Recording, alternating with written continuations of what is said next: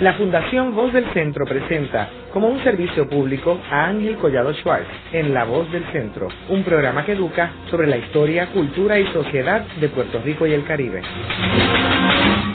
Saludos a todos. El programa de hoy está titulado Antonín Necodoma, el primer gran arquitecto en Puerto Rico.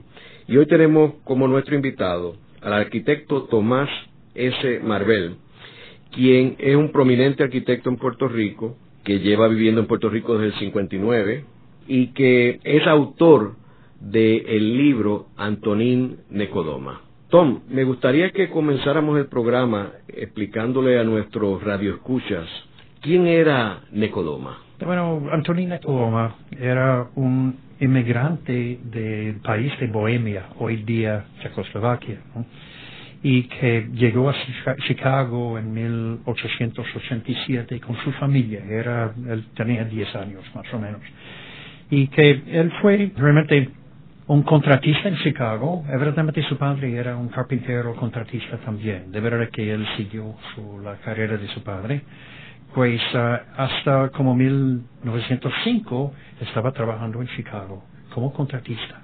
Hizo más que 50 edificios, de los cuales he visto, y que puedo decir que realmente fueron buen construidos, mayormente de ladrillos y hormigón, los materiales en esa época en Chicago. En 1905 salió de Chicago, se fue a Jacksonville, Florida, y vino aquí más o menos en la misma época. Yo sospecho que era, estaba viviendo en Jacksonville, pero haciendo trabajo aquí y en la República Dominicana. Y él, cuando llegó a Jacksonville, se convirtió a arquitecto. Por la razón que no entiendo, pero que era contratista, obviamente tenía ciertas, vamos a decir, um, destrezas, ¿no? De, de diseño, pero cuando salió de Chicago se convirtió a arquitectos a un arquitecto. Ahora, en esa época era posible, porque había muy pocas escuelas, no había nada de licencias de arquitectos eh, de, la época, de manera que una persona puede ser arquitecto por simplemente llamarlo arquitecto y, y tener la habilidad de hacer unos planos y diseños. Pues Nicoloma era una persona de mucho talento, evidentemente, y que empezó su carrera como arquitecto en 1905 de Jacksonville, de San Juan y, Santo Domingo a la vez. estaba en los tres lugares en el mismo año. ¿Y qué estaba sucediendo en la arquitectura mundial en ese momento? Bueno, el movimiento más importante estaba en Chicago mismo, de lo que se llama la Escuela de la Pradera. Era el grupo de Frank Lloyd Wright y sus, uh, y sus compañeros arquitectos Ah, estaba realmente el, un movimiento hacia la arquitectura moderna, porque hasta entonces la arquitectura era más, más bien clásico, con diseños de la época de Grecia y Roma y ah, la época gótica también del siglo X a XI en ese sentido.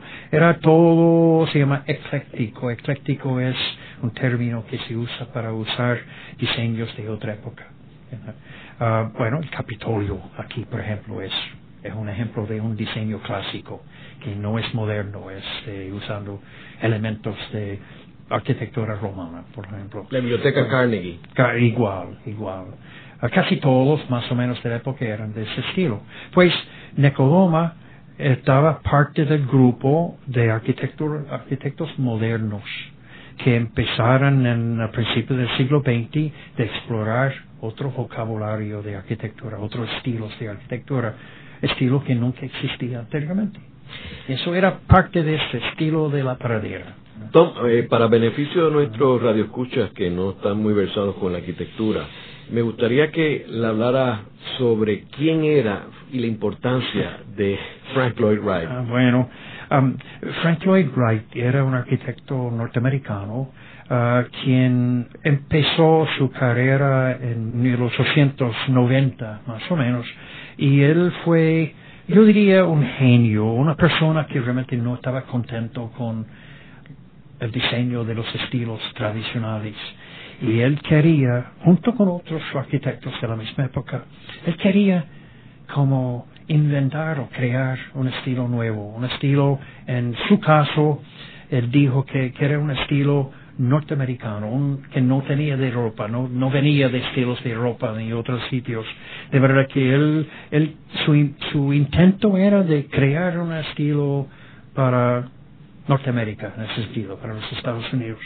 Y entonces ellos trataron en forma muy, vamos a decir, muy concentrada, ¿no? En crear ese estilo. Y el estilo de la pradera era un estilo hecho para la zona de Chicago donde está la pradera, con líneas horizontales, con aleros muy grandes en las casas, con muchas ventanas y puertas y que con una planificación del interior de la casa que no tenía muchos cuartitos, era más bien una planificación de espacios abiertos en la casa, sala, comedor, cocina, todo junto.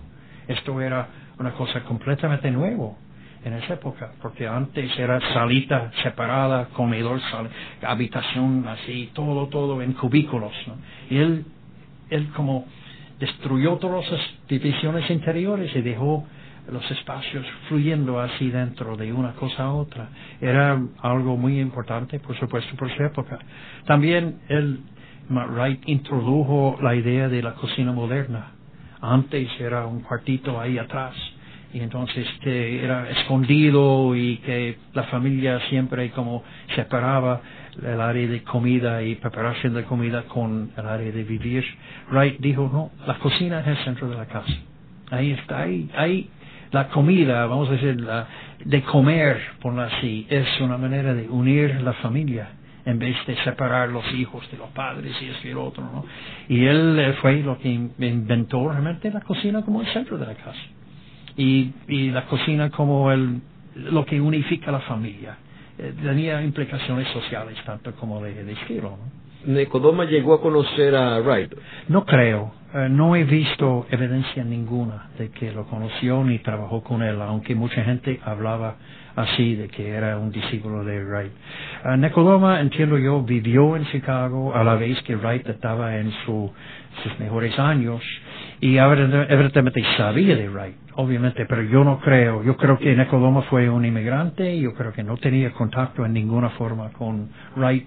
¿Quién fue? Wright fue de, vamos a decir, de, las mejores familias de Chicago y no había mezcla de inmigrantes con ellos en esa época, por lo menos.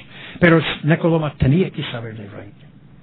Y que por eso yo creo que lo admiró y utilizó su estilo más tarde cuando llegó aquí. De hecho, yo notando en tu libro que tú tienes algunas fotos que son edificios o casas de Wright comparados con las de Necodoma. Y creo que es muy interesante esa comparación. Bueno, eh, hay gente que dice que Necodoma fue un copiador de los edificios de Wright. Y hasta cierto punto, en como ocho casas, sí, utilizó el diseño de Wright como un concepto para sus propios diseños, pero él siempre adaptó el diseño a, vamos a decir, el contexto tropical, al contexto de la familia local y también a los materiales de construcción que usamos aquí, que fueran distintos de lo que usaron en, Chicago. De verdad que él utilizó, vamos a decir, como una inspiración los diseños de Wright, pero adaptó uh, los diseños a, a, su propio contexto aquí. Había en esa época un portafolio de diseños publicado por Wright en Alemania que se llama The Wasmus Folio. Y Necodoma tenía una copia, era un folio así de grande con láminas de dibujos, había como 100 láminas de diseños de Wright, una publicación exquisito que todavía está admirado por los arquitectos del mundo y de hecho vale como 500 mil dólares si encuentro la copia. y de hecho hay una copia aquí en la Escuela de Arquitectura, copia de Henry Klum. Pero de cualquier manera, Necodoma utilizó algunas de las láminas o diseños en las láminas del portafolio para inspirar, por ejemplo, la casa Corber, que es la sinagoga hoy en Miramar, la casa Roy en Macao, la casa Giorgetti, ya destruido, pero que es una de sus mejores obras. Hay como ocho eh, casas que utilizó el diseño de Wright. Tom, una pregunta con lo de Wright.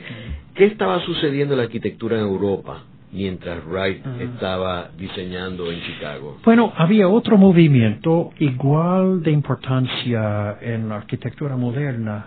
Había arquitectos, especialmente en Alemania, uh, Walter Gropius y Peter Behrens y otros arquitectos que estaban experimentando con un arquitecta más, vamos a decir, más funcional, más práctico y menos, con menos ornamentación, menos, menos ornamentos decorativos, ¿no?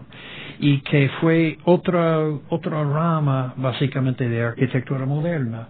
Wright era mucho más hacia la artesanía y uh, vidrios usando vidrio en color en ventanas y mosaicos y, y unos uh, usos de madera en forma muy elegante en gabinetes y también en el exterior, mientras que los de ropa estaban usando simplemente arquitectura muy sencilla, simplemente vanos de ventanas y puertas con una pared completamente limpia, sin ornamentación ninguna.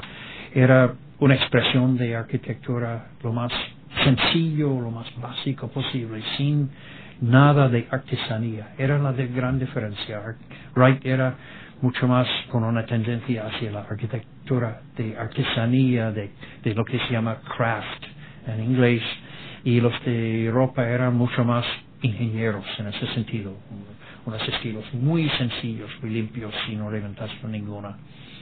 Era la diferencia, pero había un movimiento en Europa Ah, tan significante como lo de Wright en, los Estados Unidos. Y entonces, ¿qué es lo que hace a Nicodoma venir a Puerto Rico? La verdad es que yo no sé, pero yo he especulado de que estaba en Jacksonville, evidentemente huyendo de un incidente familiar en Chicago, y que yo especulo de que existía un contratista que se llamaba Frank Hatch, haciendo trabajo en Puerto Rico, evidentemente vino con la invasión o después con los militares, yo no tengo la menor idea, nadie sabe, pero yo entiendo que Hatch en alguna forma u otra estaba haciendo construcciones y de no tener arquitectos en Puerto Rico, vamos a decir con una oficina privada en esa época, pues él buscó, yo creo que él buscó a Necodoma, por la razón que sea, la quién, si Hatch fue a Jacksonville, porque evidentemente estaba comprando materiales en Jacksonville, que era un puerto muy importante para la comunicación, vamos a transportación en la época. Y quién sabe cómo encontró a Necodoma, no tengo la menor idea, pero que ellos hicieran contacto y que Necodoma vino aquí a Puerto Rico y a la República Dominicana a la vez haciendo obras y que la única razón por que puedo pensar que es Hatch es que Hatch fue el contratista de todas las obras que diseñó Nicola. Todos, casi todos. De manera que ellos tenían que haber tenido en alguna u otra una asociación entre arquitecto y contratista. ¿Él llega en qué año a Puerto Rico? 1905. ¿Y llega con familia o solo? No, él entiendo que llega solo, aunque evidentemente tenía dos hijos con él en Jacksonville. eso no está no está documentado, pero entiendo que él se fue de Chicago con sus dos hijos. ¿Y dónde se constituye aquí en San Juan?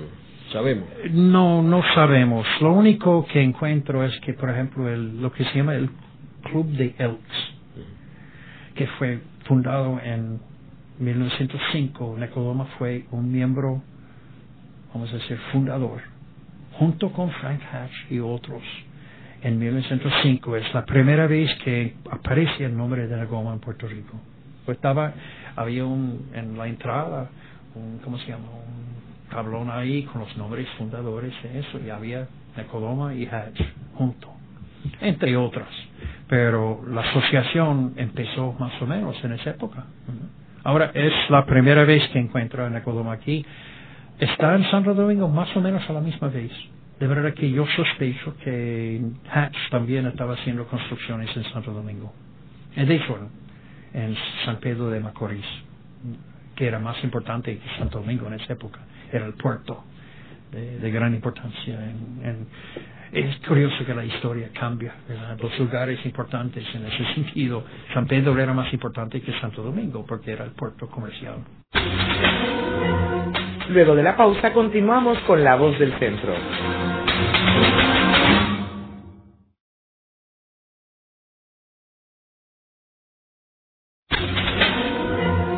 De regreso con Ángel Collado Schwartz en La Voz del Centro, presentado como un servicio público de la Fundación Voz del Centro.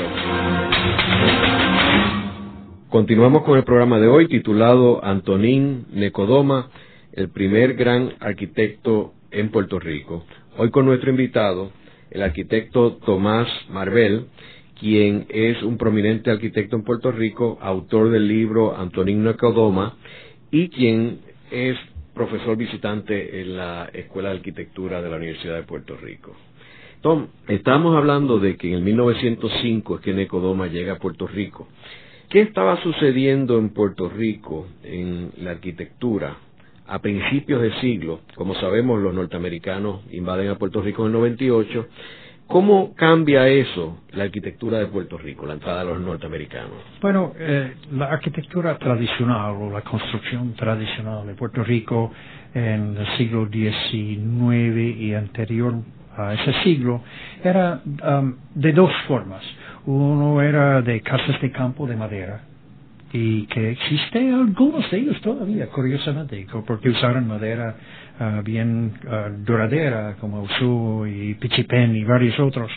Y la otra, uh, el otro tipo de construcción era de mampostería, mampostería hecho de piezas de piedra y coral con ladrillos y con un cemento mortero más bien de cal y que fueran de paredes de gran espesor eh, y típicamente uh, existen muchos edificios de ese tipo todavía porque obviamente era una construcción muy permanente y a prueba de fuego que era muy importante también pues cuando Necodoma llegó y junto con vamos a decir las tradiciones de construcción de Norteamérica de los Estados Unidos en particular él trajo un conocimiento de un material nuevo en esa época, era hormigón.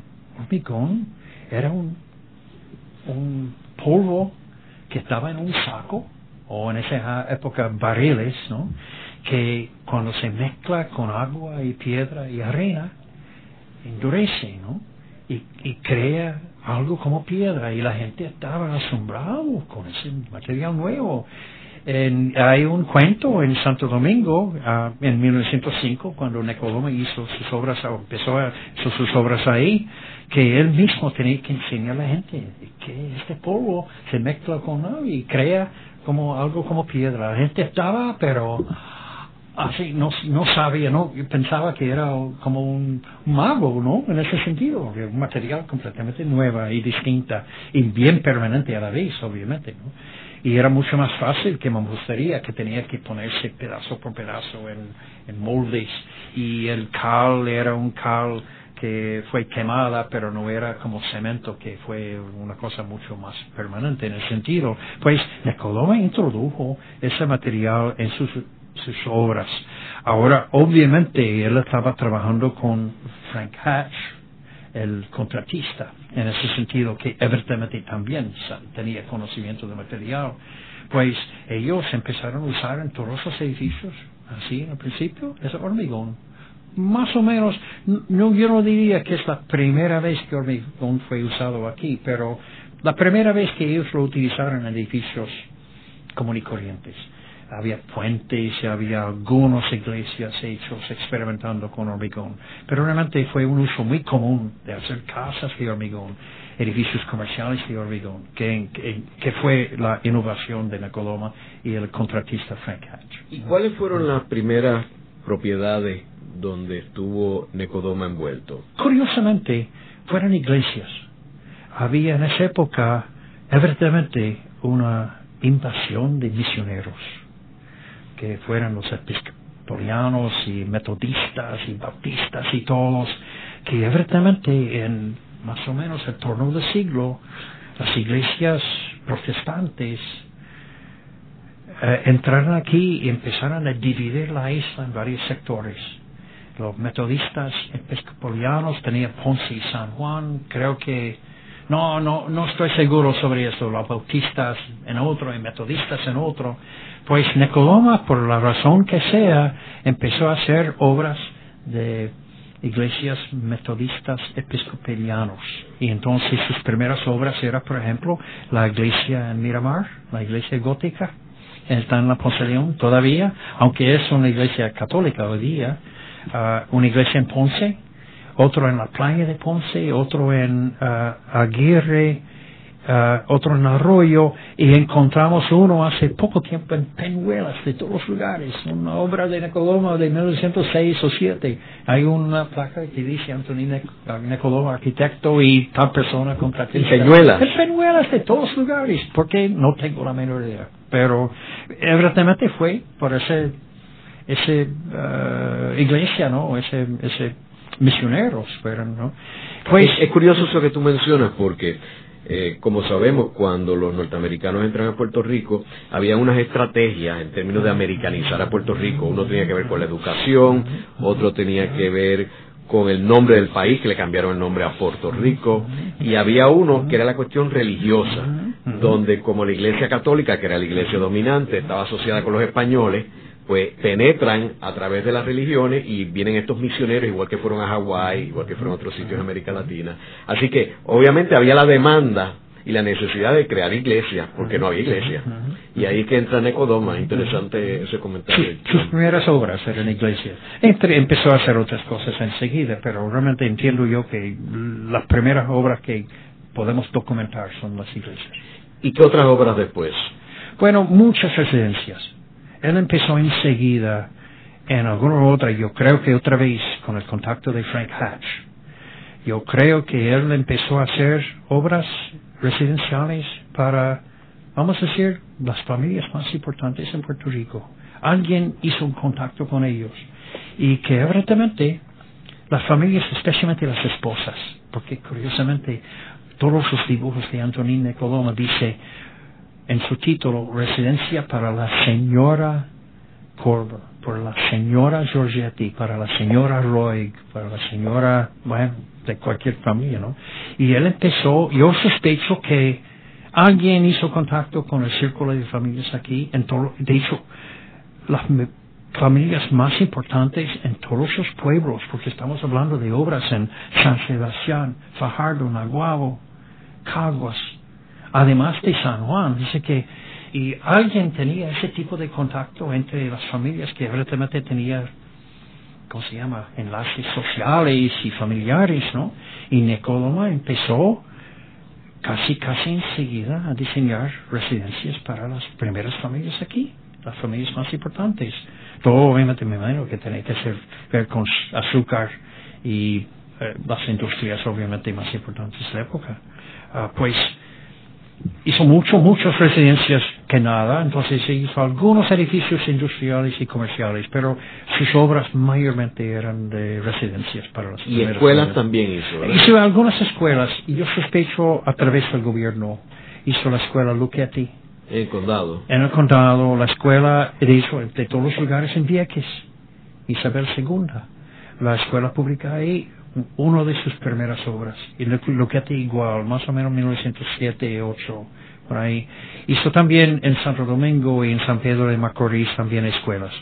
Más o menos. Y Padre Rulfo también, ¿verdad? Padre Rulfo también, sí, exacto. Y la Escuela Superior de Arecibo.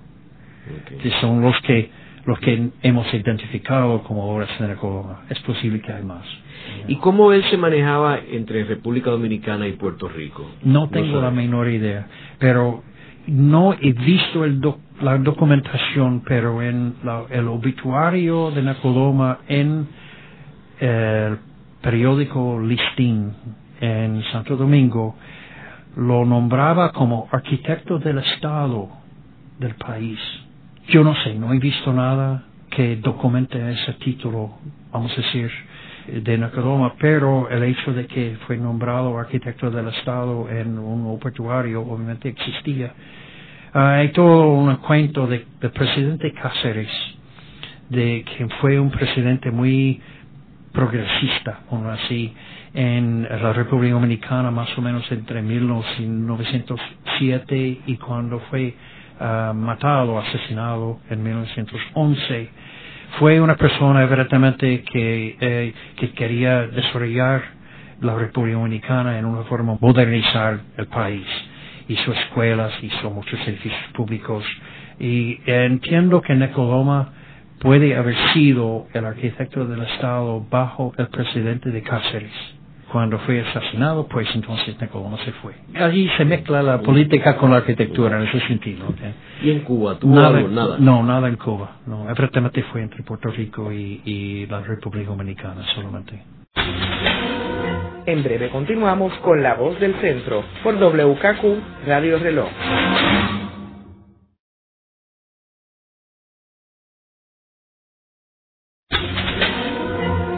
De regreso con Ángel Collado Schwartz en La Voz del Centro, presentado como un servicio público de la Fundación Voz del Centro. Continuamos con el programa de hoy titulado Antonín Necodoma, el primer gran arquitecto en Puerto Rico. Hoy con nuestro invitado, el arquitecto Tomás Marvel, quien es un prominente arquitecto en Puerto Rico, autor del libro Antonín Necodoma y quien es profesor visitante en la Escuela de Arquitectura de la Universidad de Puerto Rico. Tom, tú comentabas de que el arquitecto Necodoma había desarrollado o desarrollaba unas relaciones particulares con las dueñas de las casas, porque le, él identificaba los planos como la casa de la señora X. ¿Cómo él se desenvolvía? ¿Sabemos algo de su vida social aquí en Puerto Rico? Tú decías que tenía dos hijos, pero vivían con él aquí. Sí, oh sí. Él tuvo dos hijos cuando llegó aquí en 1905 de su primera esposa. Entonces aquí, como cinco años después de llegar, se casó con la hermana del ministro de la iglesia de Miramar, la iglesia metodista episcopaliano, y que se llama Harriet uh, Porter, y que uh, tuvieron dos hijos, ellos dos, uh, de manera que él tenía cuatro, cuatro de un primer matrimonio y dos de su segundo matrimonio.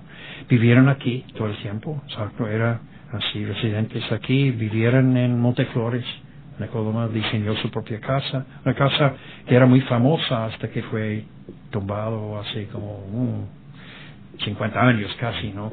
Pero la casa fue muy innovadora, era muy abierta, no tenía puertas y ventanas, estaba así como la pabellón y solamente dos habitaciones estaba cerrada.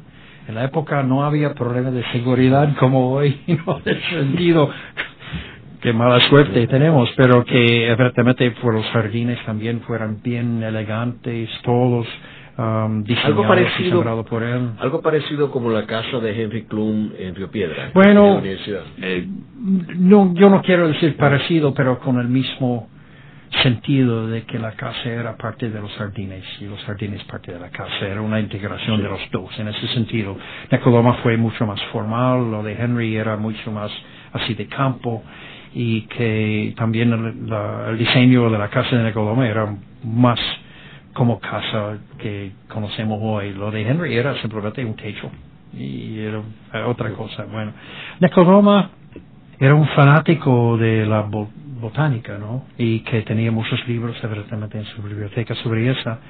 Curiosamente fue buen amigo del director de del Jardín Botánico de Nueva York. No recuerdo su nombre pero evidentemente él vino aquí haciendo muchos estudios uh, de la flora de Puerto Rico, Necodoma buen amigo, y hay uh, un philodendron uh, Necodoma, nombrado por Necodoma por ese señor, realmente no. Pues nada, eso era. Eh, su casa era un centro social. Yo sospecho de más bien las familias norteamericanas aquí yo no sé si él se integró mucho en la vida social de las familias puertorriqueñas, pero yo sé que la casa era famosa por grandes fiestas y de lo que encuentro yo entiendo que todavía los mejores amigos de la familia eran dentro de la comunidad norteamericana aquí. Pero muy prominente, obviamente, ¿no? Y en esa época muchas de las familias norteamericanas también estaban bastante importante aquí en cuanto al comercio y industria y, y la siembra de, de, plantaciones y haciendas. Sí, debemos apuntar también que el arquitecto Necodoma nace en el 1877, o sea que viene a Puerto Rico cuando tenía 28 años. Sí, correcto. O sea, una persona eh, joven. Sí, sí, sí, sí. Pero joven en esa época era mayor, porque mm, la vida no duraba como hoy, cuando estábamos en 80 o 90 años. ¿no? ¿Y él regresó alguna vez a Bohemia o no? No creo, no sé. Él viajó mucho a los Estados Unidos, estaba en muchos sitios, Washington, Nueva York, Filadelfia, Chicago, por supuesto, Atlanta, Jacksonville. Evidentemente estaba viajando y la, la razón no sé. Su esposa era de New Jersey es posible que visitaba familia y otras cosas, pero se encuentra de vez en cuando en otros lugares en los Estados Unidos. De hecho, en Ellis Island, en Nueva York, fuimos hace un par de años a simplemente visitarlo, ¿no? Porque fue, fue una cosa muy renovada recientemente. Y encontramos en los, en los archivos que puede así interrogar por computadoras que Necoloma aparece dos o tres veces en barcos llegando de San Juan a Nueva York entre 1914 y 1921, 27, era simplemente en el listado de pasajeros, ¿no? Y que él y su esposa y los hijos estaban viajando de vez en cuando, ¿no? Me imagino visitar familias, más que nada, ¿no? Y en términos de las casas de él en Puerto Rico, Tom, háblanos sobre las principales casas que él diseñó que están todavía actualmente en Puerto Rico. Bueno, en San Juan eh, la sinagoga en la calle, en la avenida Ponce León, en Miramar. Posiblemente, aunque está renovada, no necesariamente en una forma muy simpática, su diseño, original, pero por lo menos las líneas básicas están todavía. Era la casa para un William Corber, que evidentemente fue un comerciante en Viejo San Juan. No sé nada de la familia, pero que la casa es muy famosa y posiblemente el mejor ejemplo, el mejor ejemplo de, de una residencia en Ecoloma aquí. Hay otra de la Casa Fernández, cerca de Cinearte, en Miramar, también eh, diseñado por Necoloma, pero no tiene la grandeza que tiene la Casa Corber. Es donde vivía Piri Fernández, ¿no? esa, esa misma, exacto. La Casa Boy, también en la avenida Poseón, en, en Miramar. Uh, Necoloma fue el consultor en diseño, el arquitecto creo que fue Rafael Ferrer, el padre del arquitecto Miguelito Ferrer. Ahora, ah. esa casa es más de madera, ¿verdad? Según yo recuerdo, la casa Boy. Tiene mucha madera. Bueno, todas fueran combinaciones de hormigón y madera, techos de madera, pero las paredes mayormente de hormigón. Eso fue eh, típico de la construcción de la época. Y otra casa muy importante y posiblemente la mejor restaurada es la casa Roig en Humacao que hoy día pertenece a la Universidad de Puerto Rico, en Humacao, pero fue la casa de, de la familia Roy por muchos años en Humacao. Fue diseñado por Necoloma más o menos en 1920-21.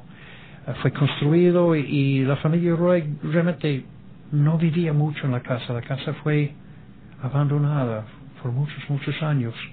Y fue en 1980 más o menos 80 donado por la familia a la universidad con la condición de que se restaura.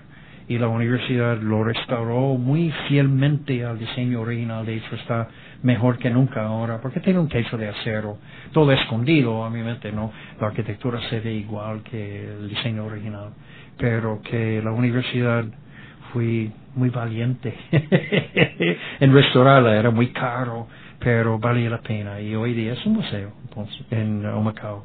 Y bien bien hecho, bien bien hecho. Restauramos las los, ventanas, los vidrios en color azul original, uh, pisos de madera y todo bien bien hecho, bien hecho con mucho amor. ¿Y qué otra casa hay? Hay algunos más, pero muchos muchos se han alterado en una forma que casi no reconoce el diseño.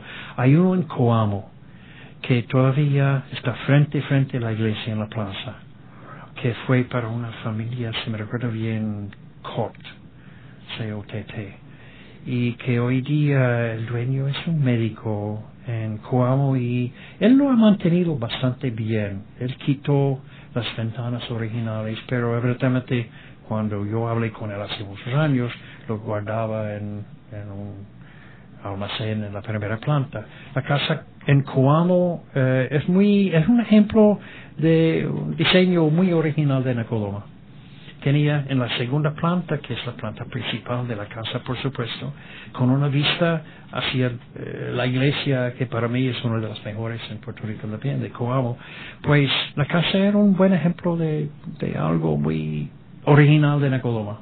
De la casa Roy y Corber uh, fueran diseños adaptados de, de, diseños de Wright, pero esto de Coamo era puramente Nicodoma, bien, bien hecho. Y todavía está la casa. Todavía está, sí, exacto, sí. Y el dueño sabe la importancia de la casa. Y yo no sé, pero yo sospecho que está dentro de una zona histórica de Coamo, que yo creo que recientemente Coamo ha pedido que se declara una zona histórica del centro del pueblo, algo así por. No estoy muy seguro sobre eso, pero que la casa está, yo creo que la casa está bajo un tipo de reglamento de conservación, como así. Es importante. Y en términos de casas destruidas, si empezamos por la isla, en Fajardo entiendo que Jorge Beer tenía la casa allí en Fajardo que era de Necodoma, ¿no? Eso existe todavía. ¿Sí? Es una escuela, una escuela, precisamente la Academia de Fajardo. Y, pero está muy diferente de lo que era, pero sería la fachada todavía, las líneas originales de la casa, sí, eso está. Pero él hizo muchos edificios para el central de Fajardo, que ya se ha convertido, creo que la Interamericana es lo que ocupa todos los edificios que era de él. Era un club de socios, club de, empleados, eran ¿Y están todavía? Evidentemente, las estructuras están todavía, pero completamente distintas de lo que existía. Él hizo dos casas en San Sebastián. Ah, entiendo que los dos no existen hoy día. Hizo una casa en Naguabo para la familia, yo no sé si es la familia Fuertes, pero una casa ahí en el centro del pueblo que todavía no existe, todavía no, no existe ya. Hay varios, hay una en Caguas que todavía existe, una casita chiquitita, muy interesante, casa de pueblo, realmente, ¿no? Eso existe. Um, en Ponce. no, en Caguas. No, pero en Ponce, en Ponce había una casa que yo pensé que era de Colón, pero evidentemente fue de un maestro de obra que sabía más o menos los diseños, no era de Necoloma. Hay una iglesia en Ponce, la única estructura que conozco de Necoloma, una iglesia metodista episcopaliana. ¿Y en Mayagüez? ¿Había? Mayagüez había varios, creo que es el Banco de Nueva Escocia, que está cerca del, del Teatro Yagüez, que era de él, poco cambiado, pero todavía se ve las líneas de las ventanas y puertas. Evidentemente hizo varios ahí, pero de lo cual no, no conozco. Hay algunos edificios y uno puede ir a muchos pueblos y ver el estilo de Nacoloma, vamos a decir, adaptado puede ser a un estilo pueblerino, pero que la idea era de, de que creo que Nacoloma, aunque Pocinte no lo diseñó, eh, los maestros de obras que evidentemente trabajar en algunas obras y él usara su diseño en sus propias interpretaciones de los diseños, ¿no? Se ve mucho, se ve mucho. Evidentemente había mucha influencia en los pueblos de Nacoloma, pero es difícil decir que fueron diseños de él. Luego de la pausa continuamos con La Voz del Centro.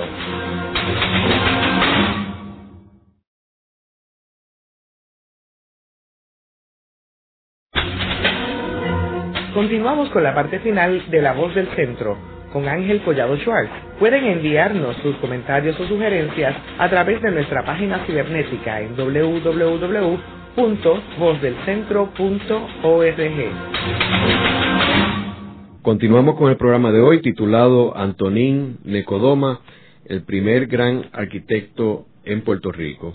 Hoy con nuestro invitado, el arquitecto Tomás Marvel, quien es un prominente arquitecto en Puerto Rico, autor del libro Antonín Necodoma y quien es profesor visitante en la Escuela de Arquitectura de la Universidad de Puerto Rico. Tom, en tu libro tú mencionas la arquitectura del país asiático de Bután, que si uno mira las fotos de estas especies de ciudades, se parece mucho a la arquitectura de Necodoma.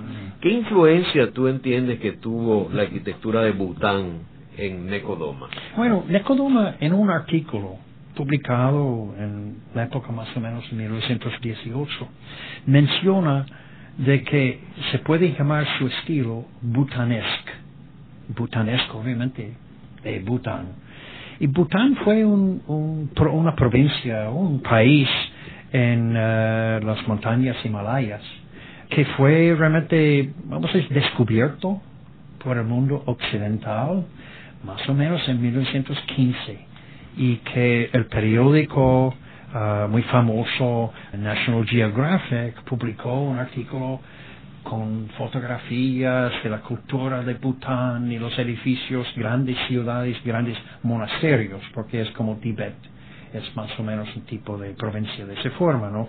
Religioso, escondido en las montañas con poco contacto con el mundo occidental hasta esa época.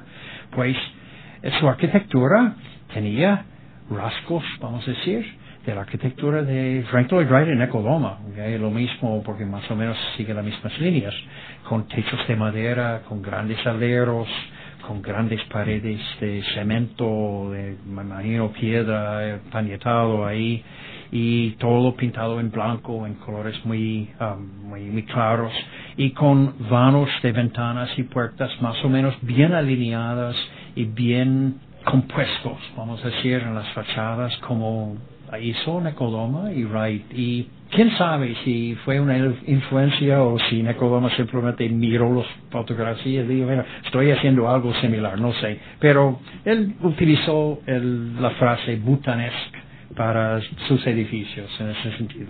Tom, muchas personas hablan de que la obra maestra de Necodoma en Puerto Rico, quizás en toda su existencia, fue la casa de Giorgetti, que Giorgetti era para la primera mitad del siglo XX uno de los hombres más ricos y más poderosos en Puerto Rico, el mecenas de Luis Muñoz Rivera, que era el gran político de principios de siglo, y una casa que estaba ubicada en la avenida Hipódromo. Yo que soy de Santurce recuerdo de niño haber visto esa casa que estaba ocupada por el gobierno de Puerto Rico, el Fondo del Seguro del Estado, tenía un impacto extraordinario que aunque ya estaba eh, un poco destruida y ya le habían quitado los jardines y la entrada que era por la Ponce de León y había un dealer de Fiat eh, que vendía carros allí, pero que en realidad en sus días tiene que haber sido una casa extraordinaria. Háblanos de esa casa y de la arquitectura de esa casa.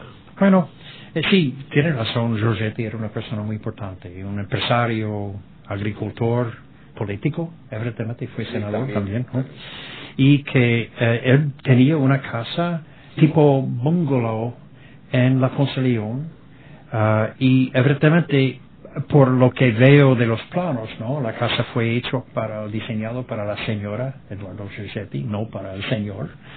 Y que evidentemente la esposa quería simplemente una casa nueva, moderna, elegante.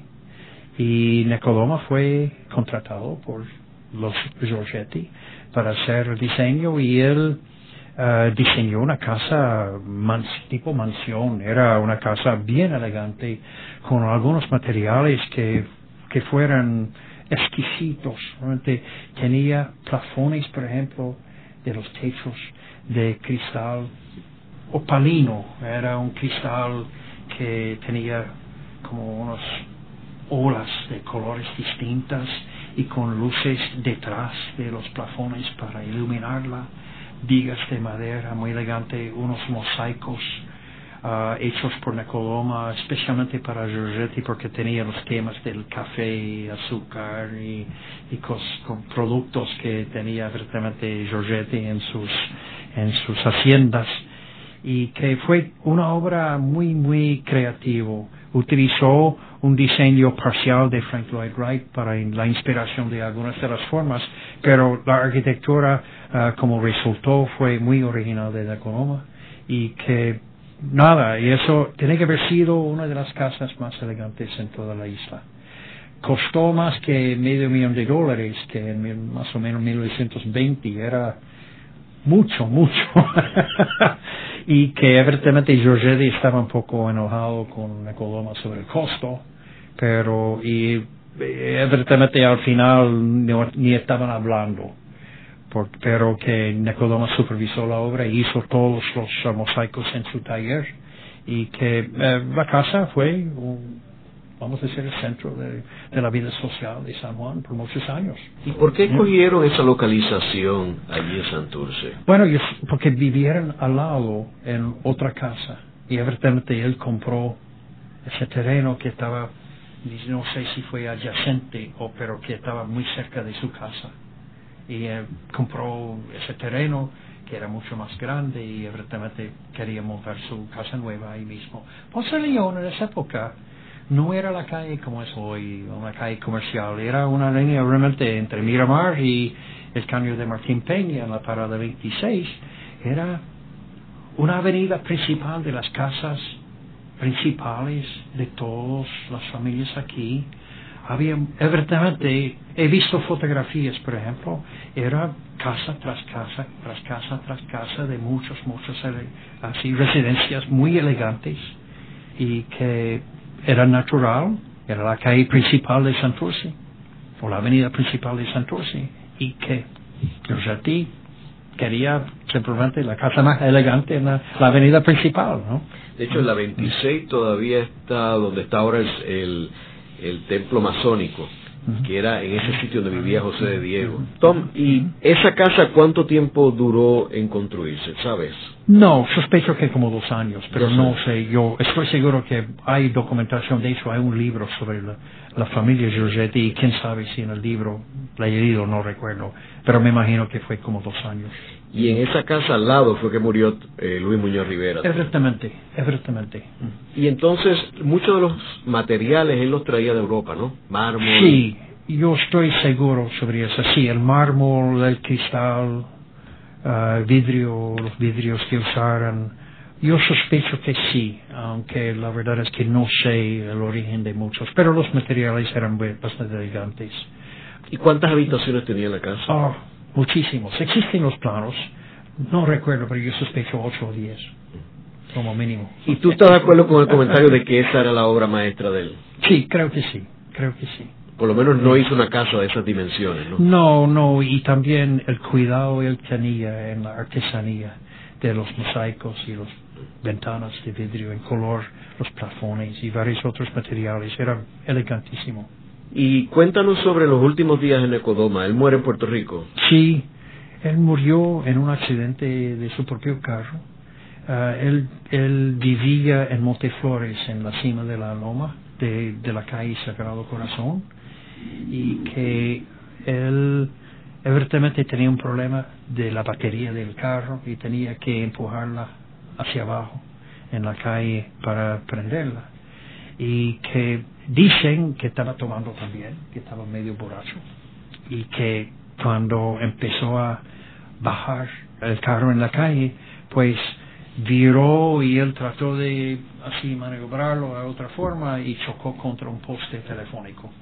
Él entre el poste y el carro y murió en el hospital presbiteriano en esa misma noche. Era un domingo, si me recuerdo bien, en marzo de 1928, la, la fecha exacta, pero que murió en el hospital. Tenía 51 años. Sí, era joven, joven y lo siento mucho porque cuando yo vine en 1959 a Puerto Rico, la Coloma podía haber estar todavía, ¿no? En ese sentido, tendría sus 75, 80 años, algo así, pero no es nada hoy día que hay gente que vive así. Lo siento mucho que nunca lo conocí. Lo curioso es que cuando yo vine, porque yo estudié la historia y arquitectura norteamericana con un profesor de Dartmouth College, donde estudié mis suyos subgraduados, se llama Hugh Morrison. Hugh Morrison hizo la historia de de la Escuela de la Padrera y el arquitecto Louis Sullivan y Wright y todo su grupo. Era el historiador conocido por su área de, de arquitectura americana. Y yo conocí muy bien las casas de Wright en Chicago antes de venir aquí, cuando yo por primera vez caminé en la Ponce León, en Miramar, y vi la casa Corber, y vi la casa Fernández, y vi otras casas que era de, en Oklahoma. Yo me pregunté, ¿por qué esta arquitectura está aquí? Que nadie me ha dicho que había, vamos a decir, un arquitecto de, de escuela, de la pradera, aquí en San Juan, nadie, yo no sabía absolutamente nada.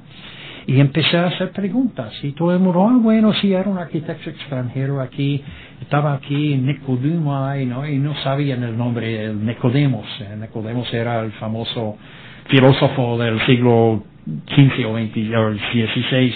Pues nadie sabía. Entonces yo empecé a hacer preguntas y, y había gente que todavía vivía en los años 60 que, que recuerda de, de que lo conoció y que empecé a realmente desarrollar un conocimiento, busqué en la biblioteca artículos hechos por él y varias otras cosas y al final decidí hacer un libro, pero después de 30 años de investigación.